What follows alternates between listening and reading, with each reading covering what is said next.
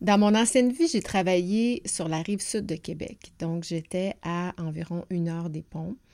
Et euh, si tu connais la région, tu n'es pas sans savoir que sur l'autoroute 20, euh, il y a beaucoup de champs, il y a beaucoup de vent. Et par temps hivernal, ça arrive fréquemment qu'on doive fermer l'autoroute parce qu'il y a des rafales de vent, la visibilité devient, devient nulle et ça amène des lames de neige, donc la chaussée est excessivement enneigée et glissante. Donc ma question pour toi aujourd'hui, est-ce que tu accepterais de baisser tes standards de chambre, par exemple d'hôtel, ou de payer beaucoup plus cher si tu étais pris dans un village où tu ne peux plus en sortir et tu dois y passer la nuit? Autre question. Si tu étais dans un désert et tu sais que tu es perdu, un marchand passe, il te vend une bouteille d'eau 200 dollars. Accepterais-tu de la payer? Accepterais-tu de payer une bouteille d'eau 200 dollars dans un dépanneur aujourd'hui, alors qu'il n'y a aucun problème et que tu peux t'abreuver comme bon te semble? Si c'était ta fille, ton garçon, qui est en déshydratation, irais-tu jusqu'à payer 1000 dollars pour ta bouteille d'eau? La semaine passée, j'ai dit qu'on parlerait cette semaine de valeur, mais je n'ai pas dit exactement de quelle valeur on allait parler. Donc, j'ai envie qu'on parle de valeur aujourd'hui, mais dans sa globalité. Qu'est-ce que ça vaut un objet? Mais qu'est-ce qu'on vaut aussi comme personne? Et plus loin que ça, jusqu'à quel point nos valeurs personnelles nous guident quand c'est le temps de prendre des décisions? Bring me the next shiny new thing. Bienvenue dans mon univers. T'es un acteur, une actrice de changement où tu veux le devenir. T'as plein d'idées, mais tu te fais dire on l'a essayé puis ça marche pas. Tu veux faire les choses autrement et avec bienveillance, alors t'es à la bonne place. Pour faire changement, c'est le podcast sur la transformation personnelle et organisationnelle. Je te partage tous mes trucs, mes outils mes conseils, des exemples concrets de transformation pour que la gestion du changement, ça soit plus une fonction, mais une compétence. Bienvenue dans mon univers. Je t'ai posé ces questions en introduction pour que ça nous fasse réfléchir aux standards qu'on se fixe dans la vie et à la capacité de payer. Hein, parce que J'étais en fin de semaine euh, dans un tournoi de baseball, puis on était dans un hôtel, euh, trois étoiles et demie, qui, euh, ben pour certains, étaient très, très heureux de, de, leur confort, d'autres un peu moins. Donc, c'est sûr qu'on vient comme un peu en clash selon nos habitudes de consommation, selon le type d'hôtel qu'on réserve habituellement, tout ça. Moi, j'ai voyagé backpacker. J'ai vécu pour, je pense j'en ai déjà parlé même à quelques reprises dans, certains épisodes. Donc, j'ai voyagé euh, en Amérique du Sud énormément. J'ai vécu pour 10 US par jour, logé, nourri, transporté. Donc, mes standards sont... En fait, je m'adapte très bien dans n'importe quelle situation parce que, un, je l'ai expérimenté, mais je me sens aussi bien dans un hôtel 5 étoiles euh, j'ai travaillé, j'ai voyagé à travers la chaîne Fairmont euh, dans, les, dans des beaux hôtels un peu partout euh, dans le monde. j'ai été accueillie par des compagnies dans des super de, beaux endroits. Donc, je me conviens très bien avec ce type de chambre-là, mais je me conviens très bien aussi avec une chambre 3 étoiles et demie, avec un tapis plus ou moins propre, avec une qualité correcte, mais mais c'est ça, pour d'autres personnes. Alors que si ces mêmes personnes-là arrivent sur l'autoroute et qui sont pris en pleine tempête hivernale dans leur voiture, évidemment, les standards vont baisser. Et on va même être prêt à payer plus cher pour quelque chose qui a un standard plus bas qu'habituellement. D'ailleurs, le propriétaire de l'hôtel me racontait, nous, on était une équipe de baseball et puis on avait loué deux nuits, mais ne sachant pas si on allait gagner les tournois, les matchs, donc ce qui faisait en sorte que ça se pouvait qu'on ait nuit trop, puis qu'on finisse le tournoi plus tôt que prévu. Donc, on se ramassait avec une deuxième nuit qu'on ne pouvait pas canceller. ça a bien été parce que finalement, on n'a pas pris la deuxième nuit pour rien, mais il me racontait que l'hiver dernier, il y a une équipe de hockey qui, elle, a fait l'inverse. C'était une équipe, je pense que c'était double lettre, qui jouait contre du triple lettre et ils s'attendaient à perdre. Ce qui fait qu'au lieu de louer deux nuits, ils avaient loué seulement une nuit. Alors, euh, à leur grande surprise, ils ont gagné. Alors, ils se sont ramassés, toute l'équipe, pas de chambre, à l'extérieur de leur ville. Donc, leur standard, pour eux, il a fallu qu'ils diminuent. Ce qui fait que, ben, en fait, comment ça s'est réglé? Le monsieur, a finalement trouvé une espèce de chambre qui ne loue pas. Normalement, c'est une grande salle. Puis finalement, ils ont installé toute l'équipe et leurs parents. Je pense qu'il était 16 ou une vingtaine de personnes dans, dans cette, euh, dans cette chambre-là. Une fois mal pris, tu t'arranges avec ce que tu as. Ça m'est arrivé au Costa Rica avec euh, mon garçon, mon chum, euh, il y a peut-être cinq ans de ça, cinq, six ans. Mon fils avait à peu près cinq ans à l'époque. Et euh, Lucas a quand même euh, bien voyagé. Jusqu'à maintenant, on l'a on lui a pas encore fait expérimenter le backpacking, mais on loue quand même des bons endroits, des Airbnb, puis on est confortable. Et euh, on arrivait pour partir, puis j'avais, c'est un peu ma faute parce que j'avais loué un Airbnb qui était, somme toute, très, très beau, très propre, tout ça. Mais ce qu'on s'est rendu compte, quand on est arrivé euh, euh, dans la ville, parce que c'était la veille où on repartait le matin pour prendre l'avion, à, je pense que c'est quelque chose comme 6 heures du matin. Ce qu'on s'est rendu compte, c'est que l'endroit du Airbnb était beaucoup trop loin. Euh, je pense que c'était deux heures plus loin que ce que j'avais réellement compris. Ce qui faisait en sorte qu'on devait déposer notre voiture, puis là, on se ramassait plus de voiture, il fallait revenir en taxi. Ça faisait plus de sens de prendre euh, euh, cet endroit-là. La dame, super gentille, euh, a accepté de canceller, comprenait la situation. Puis bon, on n'a pas eu de on n'a pas eu de pénalité, mais on s'est ramassé dans une ville avec pas de chambre. Et là, il a fallu trouver un endroit. Puis juste à côté de où on, laissait la voiture, il y avait un hôtel, somme toute, avec un, beau euh, une belle place centrale, euh, tout ça, mais les chambres laissaient vraiment, mais vraiment, mais vraiment, mais vraiment à désirer.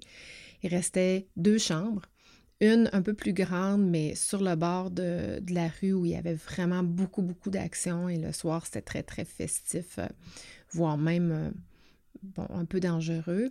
Et il y avait une chambre avec deux lits simples, mais deux lits pas simples en fait, plus petits que simples. On était trois. Pas d'air climatisé, il faisait très chaud. Costa Rica fait très chaud. Donc, on a finalement choisi cette chambre-là. Et là, c'est de voir mon petit Lucas, 5 ans, qui. Il sait pas trop comment réagir. Euh, il rentre dans la chambre. Ça n'a rien à voir avec les photos qu'il avait vues de l'endroit où on devait euh, où on devait se rendre.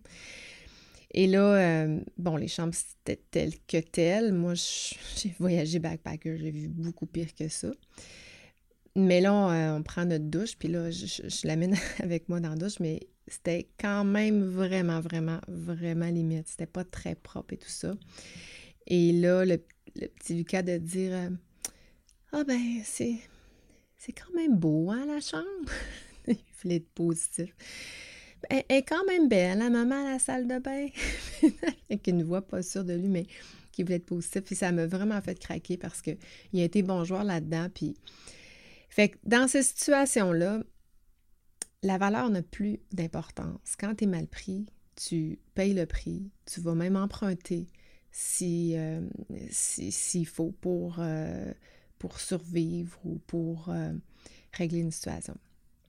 Il y a quelqu'un à un moment donné qui disait un vrai problème, c'est quelque chose qui ne se règle pas avec l'argent. Mais quand arrive une problématique, l'argent n'a plus la même valeur. C'est que même si tu as deux ou trois zéros de plus dans ton compte de banque, si tu arrives dans un hôtel qui est plein, puis qu'il n'y a plus de place, la valeur n'a plus d'importance. Si tu arrives dans le désert et qu'il n'y a plus d'eau, même si tu as deux ou trois comptes de banque, euh, zéro de plus dans ton compte de banque, tu ne peux pas en avoir plus. Et euh, tu as sûrement vu euh, le sous-marin qui a implosé près du Titanic la semaine dernière. riches britanno-pakistanais, une des entreprises les plus prospères et les plus lucratives du Pakistan, meurt, implosé avec son fils de 19 ans. Peu importe sa richesse, ça ne l'a pas sauvé. Aujourd'hui, je veux qu'on voit, il y a toujours pire, puis il y a toujours mieux. Puis là, je te raconte, je pense j'en ai abordé, mais je, te raconte mon histoire quand je suis revenue de, la France. J'ai fait un podcast il y a quatre semaines en, me commettant sur le fait que je voulais écrire un roman. Et puis, euh, deux jours après, il y a environ quatre semaines, je pars courir le matin et dans ma... parce que j'avais parlé. Euh, euh, du mois euh, d'écriture en novembre. Puis là, je me suis dit, ben, je vais prendre des bonnes habitudes, puis je vais me lever tôt, puis après ça, ben, je vais essayer d'intégrer ça dans ma routine. Fait que deux jours après, je me réveille, il est 6 heures du matin, j'ai dit, bon, c'est beau, je vais m'en vais courir. Après ça, je vais revenir, Lucas va se lever, l'école va partir, ta, ta, ta. Euh, ma course va être faite. Et je pars avec mon chien, parce que mon chien m'attendait dans la porte, puis elle aussi voulait venir. Puis euh, je voulais pas vraiment l'amener, mais finalement, j'ai dit, bon, ok, c'est correct, je vais, l'amener avec moi. Fait comme ça, euh, Marc n'aura pas besoin de la faire marcher en, se levant le matin, puis bon, etc. Donc, je pars avec mon chien. Mon chien, euh, quand je commence à courir avec, au début, toujours super excitée. Puis je prends une laisse différente, puis je prends pas le même harnais pour courir que le harnais de marche. Fait qu'elle tire sur la laisse, toujours. Mais moi, je tiens la laisse, toujours. Puis quand, à un moment donné, elle vient un peu moins énervée, puis euh, elle prend, elle prend de la distance de moi, fait que je lâche la laisse, puis elle est en avant de moi, puis on a à peu près 1,5 mètre d'écart euh, entre elle et moi. Et ce matin-là, euh, je sais pas trop, j'étais endormie aussi, je suis pas habituée de me lever à cette heure-là. Et euh, bon, elle commence à prendre son élan, mais finalement, elle décide qu'elle continue à, tirer sur la laisse. Ce qui fait que euh, elle m'a fait trébucher. En fait, elle me fait perdre l'équilibre parce que je me suis ramassée avec la laisse en avant de moi. Et euh, je sais pas trop parce que ça s'est passé quand même assez rapidement, mais elle me fait trébucher parce que je me suis ramassée avec la laisse, mais dans les, dans les chevilles, ce qui fait que j'ai pas pu reprendre. Quand on tombe, on, réussit à, reprendre son équilibre, mais moi, ça a fait. J'ai tombé directement sur ma main, sur mes quatre doigts, euh, qui ont ni plus ni moins euh, fait un 90 degrés, mais à l'envers. Les gens rient, mais ça, a, été, ça a été très euh, éprouvant pour moi parce que euh, euh, ben, j'ai vu aussi les, les, doigts virés à l'envers. Puis bon, disons que on appelle ça un choc bagal. Après, je me sentais pas très bien, mais, mais tout de suite sur le coup, j'ai su que j'étais blessée. Et c'est pas la première fois que je me, je me renverse un, un, doigt puis que je me déchire un ligament. Donc, je sais que c'est long à revenir. Là, ça fait aujourd'hui, ça fait quatre semaines. Ça fait quatre semaines que mon majeur n'a pas bougé encore. Les autres doigts ont commencé à bouger. Et pourquoi je te raconte cette histoire-là? C'est que dans une situation où il nous arrive un événement, ben, ben c'est pas grave en soi, mais un événement fâcheux, on a deux choix. C'est soit on regarde le positif ou soit on regarde le négatif. Quand cet accident-là m'est arrivé, cet incident-là m'est arrivé, je me suis tout, tout de suite dit, OK, j'en ai pour un bout. Ça, c'est la première des choses. Donc, je dois rapidement accepter ça et je dois travailler sur la guérison et le faire le mieux possible pour récupérer le plus rapidement possible. Mais je dois être dans un minding le plus positif possible pour passer le mieux possible à travers cette situation-là. Ce qui fait que quand mon petit doigt recommençait à bouger, c'est comme, OK, mon poignet n'est pas atteint, mon pouce n'est pas atteint, mes jointures sont pas atteintes, mon petit doigt bouge. Ah, j'ai déjà ça de gagné. Après ça, mon auriculaire a commencé à bouger. J'ai fait des exercices. J'ai déjà deux doigts de gagner en l'espace d'une semaine, ça va très bien. Après ça, euh, l'index a commencé à bouger aussi. Donc, j'ai commencé à avoir cette mobilité-là dans la main. Donc, À chaque jour, j'avais un gain. Si j'avais juste blessé mon majeur, j'aurais pas de gain encore. Et j'aurais, j'aurais que de la douleur parce qu'on s'entend que c'est quand même encore assez douloureux, puis c'est quand même encore assez enflé. Et euh, ben, il arrive à les doigts, c'est, très utile, mais c'est très sollicité aussi, ce qui fait que souvent on va les accrocher, on va mettre un chandail, euh, euh, on n'est plus capable de, se coiffer, on n'est plus capable d'ouvrir un, pot, on est limité. Moi, il a fallu que je sois très résiliente. J'avais des travaux en cours, je devais refaire mes escaliers, puis moi j'aime ça travailler manuellement. C'est moi qui fais les choses. C'est parce que j'aime ça. Je regarde pousser ma mauvaise herbe. j'ai pas fait de jardin, j'ai pas planté aucune fleur. Mais j'apprends la résilience, j'apprends à accepter que tout n'est pas parfait. Donc, c'est ça, moi, le travail que j'ai à faire à travers cet accident-là, et de travailler à continuer à. Mais à chaque jour, j'ai quelque chose de positif. J'essaie de spinner par en haut plutôt que de spinner par en bas puis me dire oh, oh mais là, oh my god, je suis pas capable de faire ça, je suis pas capable de faire ça. Non, c'est aujourd'hui j'étais capable de, de faire ma, ma, queue de cheval moi-même parce que j'ai trouvé une façon de le faire avec, avec juste une main. Aujourd'hui, j'étais capable de vider la vaisselle par moi-même parce que j'ai pris un peu plus de force. Donc, je regarde chacun des gains que je vais chercher à tous les jours, si petit soit-il, mais chaque jour, il y a un gain qui s'ajoute et la situation devient de moins en moins grave. Mais tout de même, c'est un problème que je ne peux pas régler avec de l'argent, même si je peux aller voir des physios, même si je peux aller voir euh, des orthopédistes puis payer dans le privé. Mon ligament a besoin de temps pour guérir. Donc, c'est pas l'argent qui va me faire que je vais me sortir de cette situation-là, c'est vraiment le temps. Donc, je dois apprendre la patience. Ce que je voulais vraiment parler aujourd'hui, un lien avec tout ça, tu vas dire, euh, qu'est-ce que tu fais de lien avec la valeur monétaire puis un accident d'une main? Il y en a une très grande. Puis ce qui me fait beaucoup réagir ces temps-ci, c'est que je vois, puis probablement que ça m'est poussé parce que je regarde ces pubs-là. Si quelqu'un qui les regarde pas va pas être, euh, va pas les recevoir, mais moi je les reçois. Ben, comme je fais de la pub euh, sponsorisée sur Facebook aussi, bon, je suis attentive à, ce qui se partage, tout ça. Je regarde un peu qu'est-ce qui se fait, donc j'en reçois beaucoup. Mais ce que je reçois énormément ces temps-ci, puis ce qui me fait, je me dis, c'est correct ou c'est pas correct? Tu sais, je ne sais pas trop comment réagir face à ça. D'un côté, ça, ça, m'interpelle parce que je me dis Ah, c'est quoi la recette? Mais quand je vois des, des pubs de Fais ton premier million de dollars, comment j'ai fait 500 000 dans un lancement, euh, puis toujours la pas du gain, puis j'ai la recette pour que tu puisses faire de l'argent. Ça me fait un peu peur en 2023 parce que je trouve que, ben, un, c'est un peu de la poudre aux yeux parce que une recette peut fonctionner très bien pour une personne, mais pas pour une autre, selon notre contexte, etc., etc. Puis je trouve que c'est, c'est dangereux de faire ce type de publicité-là.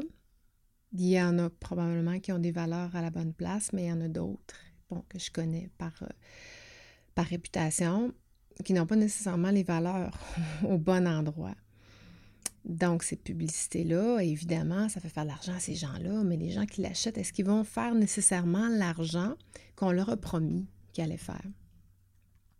Et dans la vie, puis là, elle va se reconnaître parce que j'accompagne euh, quelqu'un en ce moment, puis la semaine dernière, on a une discussion, puis euh, elle veut avancer dans sa carrière, puis elle dit, euh, puis elle n'avait pas nécessairement, je pense, réalisé que l'investissement dans une carrière fait un, peu déséquilibrer euh, la vie familiale.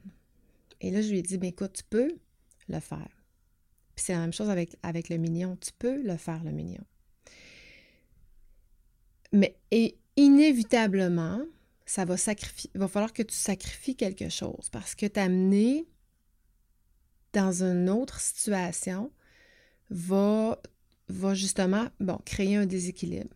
Et là, c'est là où les valeurs deviennent fondamentales parce que si je suis très charismatique, moi je connais des femmes qui ont cinq enfants, qui font des millions de dollars, qui ont des carrières exceptionnelles, mais elles ne peuvent pas faire ça en travaillant 30 heures par semaine de la maison et en s'occupant des cinq enfants.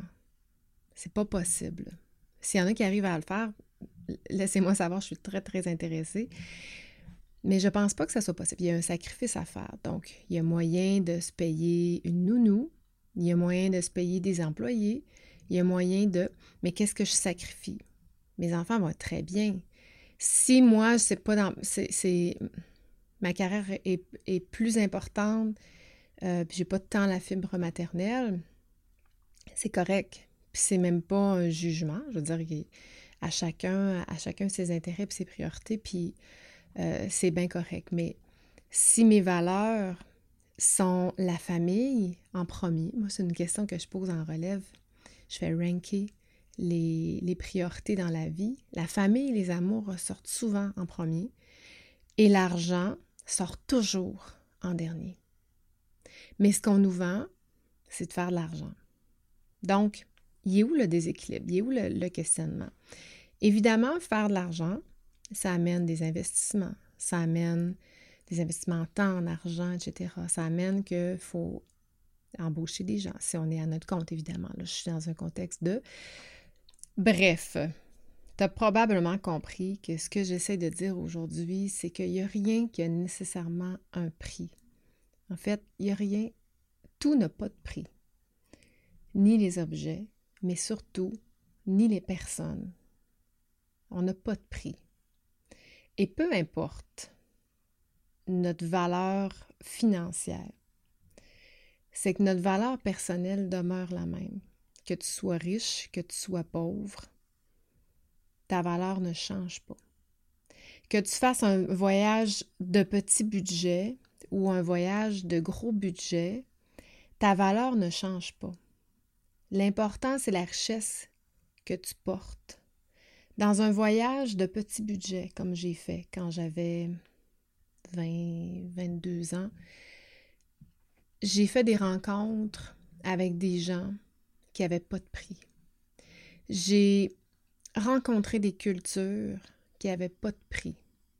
Ça m'a permis d'accéder à des personnes qui, oui, étaient très pauvres, mais qui avaient des valeurs et des enseignements à me faire qui n'avaient pas de prix et qui font en sorte aujourd'hui que je suis riche. Je suis riche d'une culture, je suis riche d'expérience, je suis riche de valeurs, je suis riche de connaissances, je suis riche de beauté, je suis riche de vivre dans un pays qui n'est pas en guerre, même si on peut penser que le voisin ou que telle personne conduit une voiture, même si je n'ai pas atteint le rythme de vie d'abondance que je souhaiterais. Parce que je n'ai pas décidé, comme personne,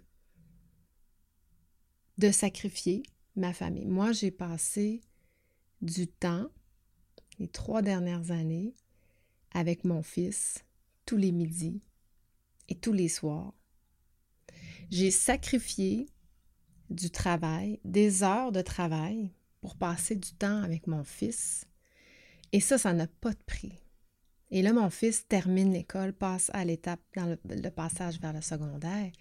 Et je suis tellement contente d'avoir pu passer ce temps-là avec lui.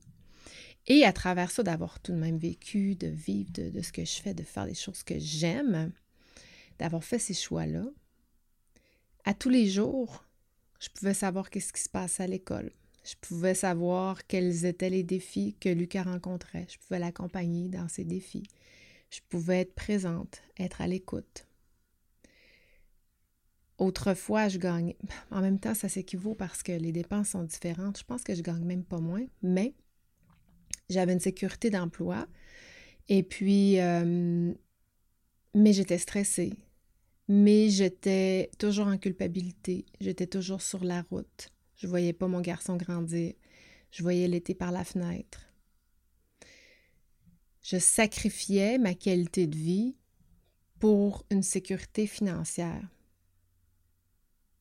Maintenant, je fais la même chose avec moins de sécurité financière, évidemment, mais avec une qualité de vie qui n'a même pas changé, même qui s'est améliorée fois deux, fois trois, fois quatre, fois mille aujourd'hui.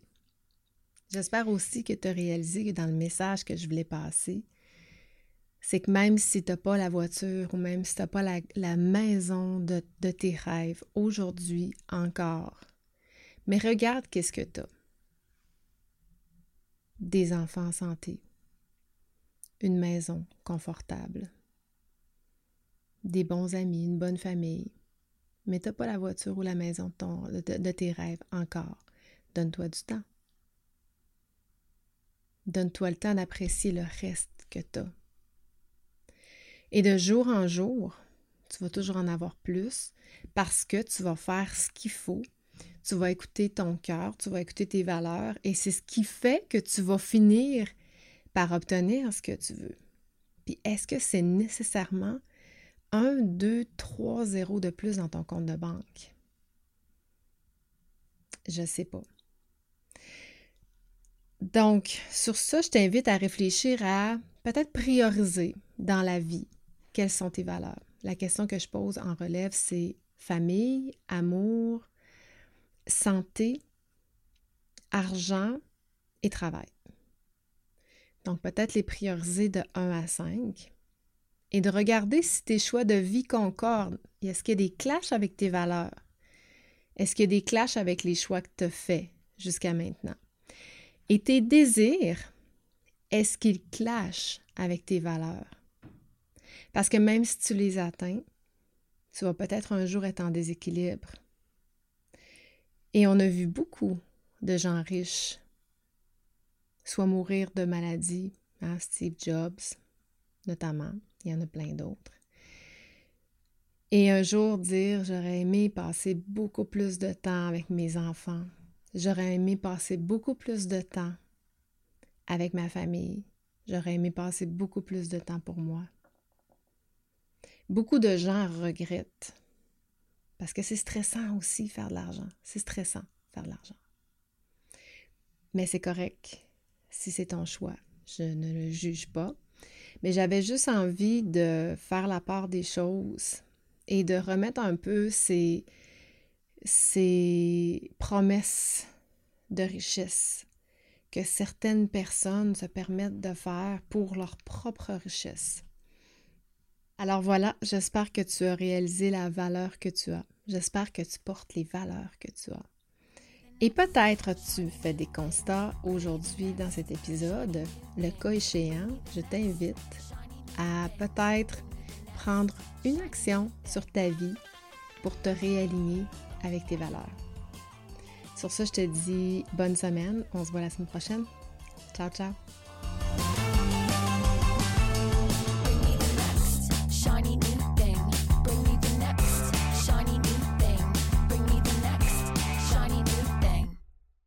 Merci encore à toi d'écouter pour faire changement semaine après semaine. Si tu es rendu jusqu'ici, c'est probablement parce que tu apprécies pour faire changement. Le cas échéant, si tu veux supporter mon podcast, la meilleure façon, c'est de me laisser un témoignage sur Apple Podcast ou encore sur la plateforme que tu utilises. Va dans la barre de recherche pour trouver Pour faire changement. Une fois que tu m'as trouvé, clique sur S'abonner. Ensuite, descends tout en bas jusqu'à la section Notes et avis. À partir de là, ben, si tu aimes mon podcast, laisse-moi 5 étoiles et rédige-moi un avis. Dis-moi pourquoi tu écoutes le podcast puis comment ça a un impact pour toi. Un gros merci d'avance d'avoir pris le temps. C'est grâce à toi que je continue à enregistrer tous mes épisodes semaine après semaine. Bring me the next shiny new thing. Bienvenue dans mon univers.